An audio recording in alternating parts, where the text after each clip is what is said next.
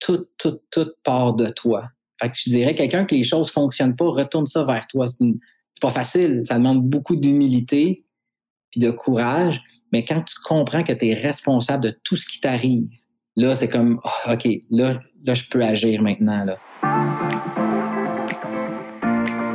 T'arrive-t-il parfois d'avoir l'impression de passer à côté de ta vie? Tu rêves de nouveaux projets, mais tu laisses la peur et le doute prendre le dessus? Tu aimerais être plus audacieuse, plus épanouie et réaliser ton plein potentiel? Si oui, ce podcast est pour toi.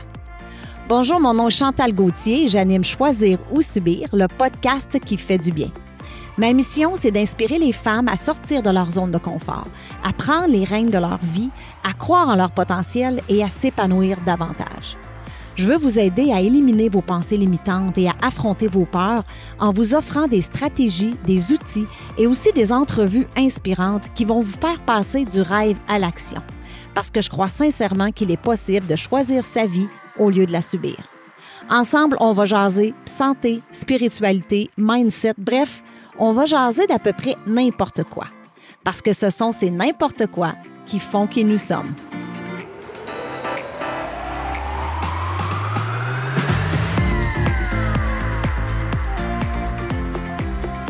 Bonjour tout le monde et bienvenue sur un autre épisode de Choisir ou Subir. Très heureuse de te retrouver aujourd'hui. Alors aujourd'hui, je m'entretiens avec euh, Éric Boisjoli.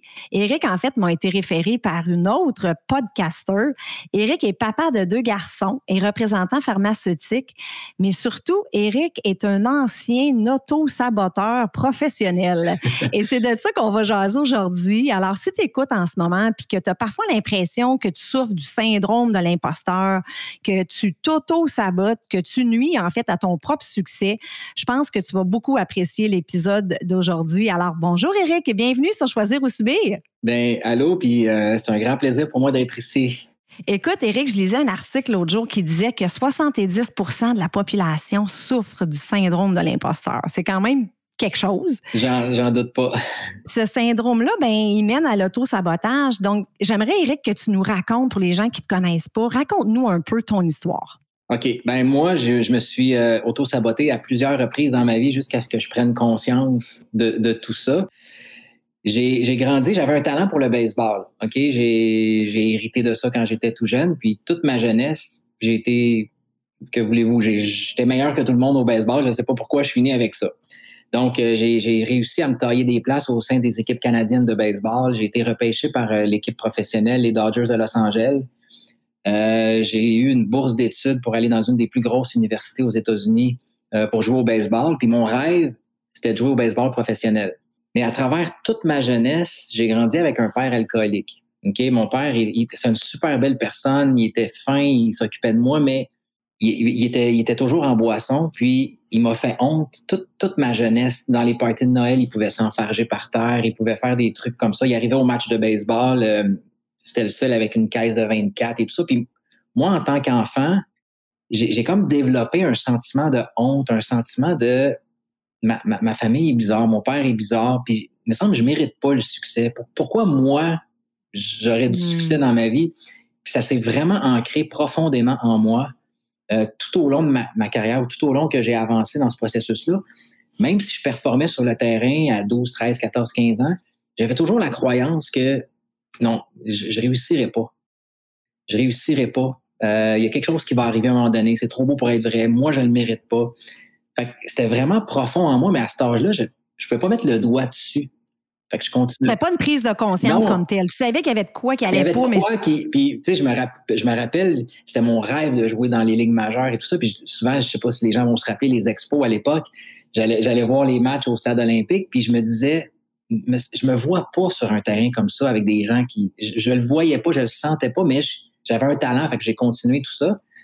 Puis, euh, quand je me suis rendu à l'université Baylor au Texas, euh, mon entraîneur, j'avais eu une super belle saison, m'a fait part d'une offre exceptionnelle que, que, qui aurait propulsé ma carrière tout près des rangs professionnels. Puis tout bonnement, quand il m'a parlé de cette offre-là dans son bureau, je me rappelle encore, c'est très vivide dans ma mémoire, j'ai juste dit non, ça ne m'intéresse pas. Pour aucune raison. Aucune raison. Ça aurait propulsé ma carrière. Puis, à partir de ce moment-là, ma carrière a juste pris une spirale négative. Je suis devenu négatif. Je suis devenu, j'avais perdu ma passion. Ça, on parle d'à 20 ans, là. Puis en, l'espace de six mois après cette offre-là, je jouais même plus au baseball. Oh my God. J'ai tout saboté. Puis je comprenais pas à l'époque. À l'époque, je voulais juste être avec mes chums. Puis je voulais. puis c'est ça les croyances limitantes. Ce que ça fait, c'est qu'inconsciemment, on, va, on va s'auto-saboter de toutes sortes de façons. Puis moi, ça a été de dire non à une offre exceptionnelle. Mon coach, il, il comprenait pas pourquoi. Il était comme, t'es-tu certain, là? Je, je comprends pas. T'es es, un des meilleurs de l'équipe. T'es es rendu dans un. C'est spécial ce que tu fais, là. Puis j'étais comme, non, j'aime mieux retourner à la maison. Tu sais, j'étais aux États-Unis, fait que j'aime mieux retourner à la maison, être avec mes parents. Puis c'était pas, pas le cas du tout, là. Aïe, aïe. Puis quand je suis revenu euh, après ce meeting-là, je, suis retourné sur le terrain, mais les choses n'ont plus jamais été pareilles. Puis, comme je disais, euh, quelques mois plus tard, ma carrière était terminée. C'est, le syndrome de l'imposteur, c'est qu'on ne se sent pas légitime, hein? On ne sent pas euh, qu'on est à notre place. Non, exactement. Puis quand il m'a parlé de cette offre-là, c'était pour aller jouer avec les meilleurs joueurs de baseball collégiaux aux États-Unis, les meilleurs, en Californie, Floride, les meilleurs, meilleurs. Moi, j'étais comme, je suis qui pour aller là? petit gars du Québec, pas rapport. Mon père, ma famille était bizarre. je vais aller me planter, c'est sûr, là-bas. Là. Pourtant, j'avais fait mes preuves. Là, et s'il me le demandait, c'est parce que j'étais de calibre pour le faire. Mm-hmm. Mais dans ma tête à moi, dans, mon corps à moi, je le ressentais pas. Puis quand il m'a parlé de cette offre-là, mes sentiments sont devenus des, sentiments de peur, de honte, de wow, on va pas là, là. Au lieu de ça aurait dû être wow, j'étais Merci. Merci. Wow, mais fait que ça a été le premier épisode où est-ce que je me suis auto-saboté, mais j'avais 20 ans à l'époque. Fait que j'ai rien compris de tout ça. OK. Parti dans la vie adulte. Et puis, 12-15 euh, ans plus tard, j'ai refait le même pattern. Je me suis, je me suis bâti une superbe vie, puis j'ai tout détruit encore une fois. Au niveau de la carrière ou personnel? ou? Tout. Ah, Donc, euh, j'ai tout redétruit. Euh, c'est-à-dire que là, je parle quand j'avais 20 ans. donc, quand j'avais 35, j'avais, j'étais représentant pharmaceutique, j'étais dans la même compagnie depuis sept ans. J'avais gagné des prix de performance de meilleurs représentants et tout ça. J'étais en couple avec la mère des enfants, deux beaux enfants. On avait ouvert un restaurant. Puis là, j'ai commencé à, à, prendre les choses beaucoup moins au sérieux. Euh, j'ai commencé à moins travailler, à moins prendre soin de ma famille. Puis en l'espace de six mois, je me suis séparé. J'ai perdu le restaurant. Euh, j'ai perdu ma job. J'ai tout perdu. Oh my God. Fait que j'ai encore, mais ça, cette fois-là, par contre, à 20 ans, je m'en suis remis assez rapidement parce que je, je, je restais encore chez mes parents. Fait, mais à 35 ans, là, je me suis, je me suis rembarqué dans des relations toxiques à n'en plus finir. je me suis retrouvé un autre emploi, mais j'ai été congédié à quatre reprises pendant quatre ans. J'étais plus capable, j'avais plus de confiance, j'avais plus rien en moi, j'étais plus capable de rien faire. Mais qu'est-ce qui a fait en sorte que tu as finalement pris conscience et que tu as dit, bon, ben moi, euh, c'est, je suis en train de m'auto-saboter. Là. C'est, qu'est-ce qui t'a fait prendre conscience? Est-ce que c'était ben, ça? En, 2017, j'ai comme. À un moment donné, je souffrais beaucoup là, parce que c'était relation toxique après relation toxique, c'était congédiement après congédiement. J'étais pas le meilleur père que je pouvais être pour mes enfants, certainement. Puis, à un moment donné, je me rappellerai toujours, j'étais à l'aréna, mon gars, mon, plus vieux jouait au hockey, j'étais avec un papa, un de mes amis, puis j'étais super dans les matchs habituellement. Puis là, mon garçon avait marqué un but, puis j'avais eu aucune réaction. J'étais en train de fixer une pancarte. Puis mon chum à côté avait dit Eric, ton gars vient de marquer. Puis là, j'étais plus là. J'avais même pas vu. fait que là, c'est là que j'ai fait Wow, OK. Mais c'était une forme de dépression en quelque part. Ben, j'imagine, j'imagine. J'ai jamais été diagnostiqué, puis je suis pas. L'ego a fait en sorte que je voulais pas aller là. Mais là, je suis après ce match-là, je me rappelle, je suis parti dans le sud, puis je me disais, je vais régler mes problèmes dans le sud, mais évidemment non. On déplace le problème, il fait plus chaud, mais. puis j'ai été, je, vais tout le temps m'en rappeler, je suis tombé sur une vidéo de, tu sais, là je cherchais sur YouTube, j'avais, aucune connaissance du développement personnel, je savais même pas que ça existait. Moi, j'avais jamais été mis en, en contact avec ça. Puis je suis tombé sur une vidéo de Jim Carrey, l'acteur, euh, le fameux acteur qui était allé à l'émission d'Oprah Winfrey en 1997 puis qui racontait l'histoire où est-ce que lui, dans les années 80, il voulait être un acteur connu, il voulait être riche, célèbre, mais qu'il n'y avait rien, il n'y avait pas un sou. Puis à l'émission d'Oprah, il avait raconté qu'il avait visualisé ses succès, puis il était, il, avait parti, il était parti de rien, puis il avait bâti quelque chose de magistral. ce vidéo-là, cette soirée-là, dans le Sud, a changé ma vie complètement. Je me suis dit, je vais le faire. Parce que j'ai tout le temps eu un. Tu sais, j'ai réussi des belles choses dans ma vie. J'ai tout le temps atteint le top, mais je m'auto-sabotais tout le temps. Fait que ça a été ça le, déclic, cette vidéo-là. Puis je pense même que Jim Carrey, moi j'avais déjà entendu que c'était écrit un chèque. Oui, il s'était écrit il, un chèque. En parle, il en parle dans la ah! vidéo. Oui, hein? Il s'est écrit un chèque euh, en 1990 de 10 millions de dollars pour euh, service d'acteur rendu. Et puis, cinq ans plus tard, quand il a fait le film La, cloche et l'idiot, il a, il a, encaissé 10 millions de dollars. Euh, le même montant qu'il avait écrit. Fait. Mais là, j'ai commencé, tu sais, j'ai commencé à aller. C'est la loi de l'attraction, en fait, qui m'a beaucoup accroché au départ. Fait que j'étais allé lire beaucoup de trucs sur la loi de l'attraction. Puis, ça, si on parle de 2017, puis là, euh, j'ai eu une autre petite rechute euh, en 2018 où que je me suis rembarqué dans une relation qui m'a complètement, qui a fait mal à, mes enfants et à moi. Puis là, ça a été l'élément déclencheur qui a fait que je suis en mission littéralement, là. De, me transformer. Euh, mais je le faisais pour moi j'avais j'étais représentant pharmaceutique j'avais aucune idée où je m'en allais euh, je, ben, je voulais pas faire ce que je fais mais je savais pas que ça existait puis à un moment donné j'ai appris à j'ai appris à faire des objectifs des buts puis voir une vision de son futur et tout ça puis j'ai écrit sur une feuille de papier que je voulais devenir conférencier OK. pas, pas rapport là juste je, je le filais ce matin là ça, je parle en 2018. J'avais même pas, tu sais, j'avais pas aucune idée de ce que ça faisait un conférencier puis tout ça, mais j'avais commencé à avoir des, des, choses sur YouTube et tout ça. Puis en 2019, j'ai plongé, j'ai pris un cours de conférencier. J'ai travaillé fort, puis j'étais mauvais. Là. je veux dire, on va dire les vraies choses. Là. Moi, parler devant cinq personnes, je perdais tous mes moyens. J'avais le syndrome de l'imposteur. Là. Je ne l'avais pas réglé. Là. C'est ça qu'on disait tantôt. Hein, les deux, on a vécu ça un peu. Hein? Parler devant plus que trois personnes, on était euh, hors de nous. Puis aujourd'hui, ben, c'est ça, on, on, est plus confortable à le faire. Mais je me suis dit, la journée que je vais embarquer sur une scène, c'est parce que je vais être réglé à l'intérieur de moi. Ah, c'est bon. Fait que c'était comme ça mon, mon objectif. Puis là, j'ai commencé un cours de conférencier à toutes les semaines, tout ça. Puis là, il est arrivé le COVID en, 2000, en mars 2020, après sept mois de mon cours de conférencier. Fait que j'étais comme, qu'est-ce que je fais? Ah. Fait que là, mon projet tombait à l'eau, mon rêve de devenir conférencier tombait à l'eau et tout ça. Mais ça faisait quand même un an ou deux que je travaillais mon mindset, que je travaillais tout.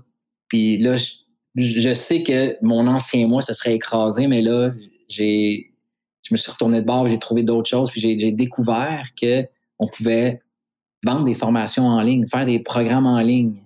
Puis j'avais beaucoup appris dans les années précédentes. Fait que je suis parti euh, en mai 2020, pendant dans le milieu du COVID, avec une feuille de papier et un crayon. Puis je me dis, OK, qu'est-ce que je fais là? J'ai commencé à écrire une formation de tout ce que j'avais appris. J'ai commencé à filmer avec mon iPhone puis un escabeau. J'ai plongé là. Wow! Puis là, tu n'avais pas le syndrome de l'imposteur, là, malgré que tu n'avais jamais fait ça, un petit peu quand même. Je, l'avais, mais je ne savais pas qu'il était là encore présent parce que tout ce que je faisais, c'était toute seule chez moi. Hmm. Tu sais, étudier puis apprendre pour me guérir, c'est toute seule. Ça n'implique pas d'autres personnes. Commencer à écrire une conférence, c'est toute seule. Filmer dans mon salon, c'est toute seule. Mais quand j'ai pris une formation pour ouvrir un groupe Facebook, puis là, il fallait que je fasse des Facebook Live, ça m'a frappé de plein fouet, là. Je suis qui, moi, pour faire des Facebook Live?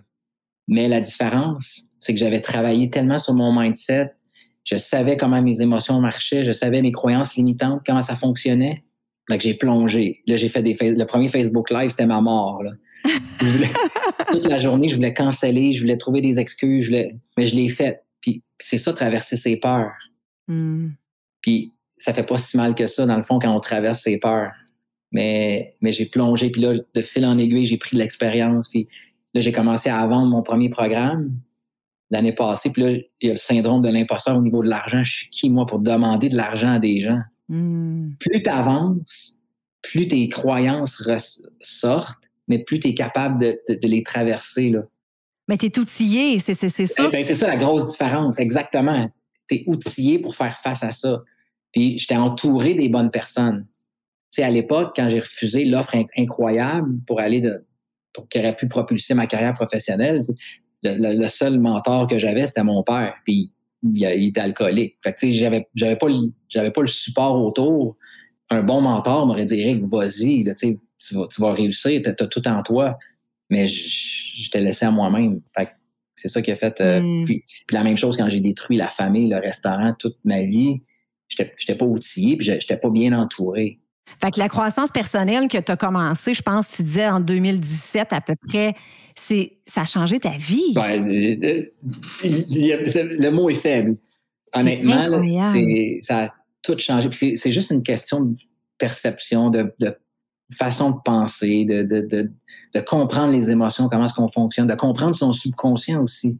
La psychologie humaine. E, exact. C'est de comprendre comment est-ce qu'on fonctionne. Puis ça, je dis souvent, les gens actuellement, ils travaillent à l'encontre de comment leur cerveau fonctionne.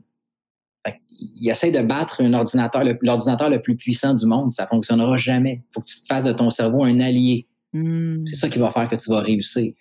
J'adore ça. Pour avoir lu quelques livres sur la reprogrammation du cerveau, le subconscient ne reconnaît pas la négation. Tu on focus beaucoup sur ce qu'on veut pas, mais notre cerveau comprend juste c'est la négation. Fait exact. Tu ben, exemple, si on dit je veux pas être malade, ben le cerveau, on va être malade. sais. Fait que c'est fascinant, vraiment fascinant. Il y a du monde qui trouves-tu qu'il y a du monde dans ton entourage qui, qui, comprennent mal peut-être la croissance personnelle, puis ça fait un peu euh, pas comment dire, ésotéo, Eric est rendu dans. C'est-tu fait un peu. Euh, ben, au début, c'était une crainte que j'avais, mais moi, j'ai tout le temps été très, très pragmatique, très orienté sur les actions concrètes, puis dans mon qu'est-ce que je peux faire pour aller mieux dans mon quotidien?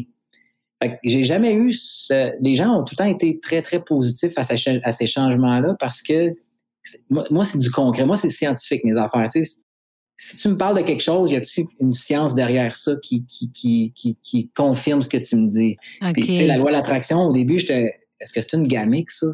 Mais là, j'allais comprendre, tout est fait d'énergie, puis on, a, tout est énergie, puis on vibre, puis quand on comprend ça, c'est c'est comme ça que l'univers est fait. Ça s'explique, parce qu'il y a des gens qui ont besoin de ça, cette explication scientifique.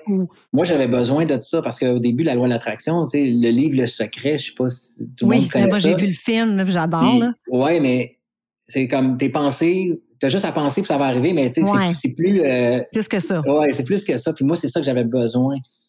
Oui, je me demandais, les gens vont penser quoi, mais quand tu deviens solide, l'opinion des autres ne t'affecte plus. Fait qu'à un moment donné, je suis passé par-dessus ça. Puis je suis comme aujourd'hui, honnêtement, je suis comme ultra solide. L'opinion des autres ne m'importe pas. Puis c'est là que tu attires juste des bonnes personnes autour de toi. Moi, je définis la liberté, en fait, comme ça. Quand tu es libre du jugement des autres. C'est magique. C'est magique, mais c'est pas évident. C'est pas évident. C'est un processus. Puis des, des, fois, je me dis, crime, ça finit jamais, tu sais, parce que plus tu avances, plus tu fais des choses différentes. Ouais de ce que les autres font, plus tu te lances, plus tu oses, il va toujours en avoir qui vont te juger. Fait que c'est un travail. En tout cas, moi, j'y travaille tout le temps, tu sais, de me libérer de ça. Je suis beaucoup mieux que j'étais, mais... Euh, mais quand tu tombes dans l'autocompassion, tu sais, les gens qui jugent, tu sais, quand j'ai compris ça aussi, les gens qui jugent, c'est des faiblesses qu'ils ont en eux. It's about them, it's not about you. Exactement. Fait tu sais, quelqu'un qui va me juger pour tout ce que je suis en train d'accomplir, c'est parce que probablement lui n'a pas le guts de faire ça. Fait que c'est bien plus facile de juger, de projeter ses faiblesses sur quelqu'un d'autre. Puis à ce moment-là, ben, il se libère de ses propres mots M-A-U-X. Mm. puis je passé par là, moi, quand, je voyais des. Quand j'étais dans ma période noire, les gens qui avaient du succès, je les jugeais. Mais c'est parce que c'était tellement de faiblesse puis de mal-être que j'avais en moi. Mais quand tu comprends ça, les gens, les gens qui te jugent, malheureusement, c'est leur faiblesse à eux qui, te projettent à toi. Mm. Fait que tu tombes dans l'autocompassion. Hmm, c'est dommage que tu penses ça parce que tu te mets tes propres limites puis tu puis regarde ta vie, t'es pas, pas super heureux, là. C'est ça. mais tu te le dis à toi-même, c'est pas quelque chose que tu vas, tu vas lancer à l'extérieur, mais, c'est ça qui fait. Fait quand tu comprends ça, le jugement des autres, il, t'importe peu. Là. Fait qu'Éric, je pense, mettons, quelqu'un nous écoute en ce moment puis qui a de la misère à atteindre ses objectifs puis est toujours en train de, s'auto-saboter. Mais premièrement, il faut le savoir qu'on s'auto-sabote. Après une prise de conscience, c'est la première chose qu'on doit faire. Si tu ne prends pas conscience, tu ne pourras jamais, jamais changer parce que tu ne le sauras pas. Moi, à 20 ans puis à 35 ans, quand je me suis détruit, j'avais aucune idée. J'étais dans le mode victime, en fait. Ah, c'est ça. On blâme les autres, on se victimise. Pourquoi l'univers s'acharne sur moi? Qu'est-ce que j'ai fait pour mériter ça? Puis tant que tu sors pas de ce mode-là, tu peux rien faire. Mais qu'est-ce que la personne qui écoute en ce moment peut faire? Elle n'arrive pas à réaliser ses objectifs. À chaque fois qu'elle essaye de faire quelque chose, on dirait que ça n'aboutit pas. Ça serait quoi, mettons, une chose ou deux ou des étapes à faire pour justement savoir, je suis en train de m'auto-saboter, moi, ou... Bien, La première chose, moi, je pense, c'est de prendre conscience qu'on est, on est créateur de notre propre réalité. Si les choses ne fonctionnent pas, retourne le miroir vers toi, puis regarde toi ce que tu fais de pas correct. C'est la hmm. première chose à faire. Parce qu'on a tendance, ma compagnie marche pas. Ah, c'est à cause du COVID, c'est à cause de mon chum, c'est à Non, tout, tout, tout part de toi. Fait que je dirais, quelqu'un que les choses fonctionnent pas, retourne ça vers toi. C'est pas facile. Ça demande beaucoup d'humilité puis de courage. Mais quand tu comprends que tu es responsable de tout ce qui t'arrive, là, c'est comme, ah, OK, là, là, je peux agir maintenant. Là. Puis la, la deuxième étape, je dirais, c'est modélise les gens qui ont réussi dans ce que tu veux réussir. Hmm. C'est la base. Je veux dire, c'est pas une question de copier les autres. Toi, qu'est-ce que tu veux accomplir dans ta vie? Mais ben, va te chercher des modèles, puis modélise ce qu'ils font. Puis là, tu vas avoir besoin d'accompagnement, c'est certain. Hmm. Mais une fois que tu as retourné le miroir vers toi, puis que tu es allé te chercher des modèles, là, tu as un plan. Puis après ça, c'est de faire des plans, puis c'est beaucoup plus complexe. Mais les deux étapes principales au départ, je pense que c'est ça. J'adore ça. J'adore ça parce que c'est vrai qu'on est responsable de ce qui nous arrive, puis ça nous donne une puissance. Quand on comprend ça, on se dit Waouh, je suis responsable de tout ce qui m'arrive, je peux choisir. Tu sais? Tellement. On peut choisir, c'est puissant. Tellement. Très puissant. Écoute, Eric, euh, comment on peut te rejoindre? Je trouve ton histoire tellement, tellement inspirante. Euh, comment les gens peuvent te rejoindre? Parce que là, tu es en train d'écrire une conférence, je pense, ou en tout cas, tu prépares ça? Ben, en ce moment, mon seul, mon point de contact, je dirais que c'est mon groupe Facebook. Euh, on est au-dessus de 6000 membres sur le groupe Facebook. Donc, euh, actuellement, je fonctionne uniquement avec ça. Je vais élargir mes horizons, mais les gens peuvent aller sur Facebook. C'est le groupe Mind Action. Euh, Mind comme M-I-N-D Action. Euh, donc, ils peuvent faire leur demande pour adhérer au groupe, puis ils vont avoir accès à beaucoup. Je donne énormément de contenu gratuit. Je fais des Facebook Live euh, quatre fois par semaine. Euh, je fais des, capsules sur plein de sujets, des citations. Les gens peuvent me texter sur Messenger. Je suis ultra accessible pour les gens, même s'il y a 6000 membres. mon horaire est fait que je suis capable de, de, répondre aux gens. Je dirais que c'est le premier point de contact. Puis à partir de là, sur le groupe, ben là, ils vont pouvoir avoir accès à ce que je fais là, au niveau des conférences et tout ça. pour l'instant, ça serait de venir me joindre sur le groupe Facebook Mind Action. Je vais tout mettre ça dans les show notes. Puis euh, si tu connais quelqu'un là en ce moment qui souffre du syndrome de l'imposteur puis qui s'auto-sabote, partage l'épisode, tag moi et tag Eric. Eric Boisjoli, je te remercie infiniment pour ton temps aujourd'hui. C'est un grand plaisir. Merci de m'avoir reçu.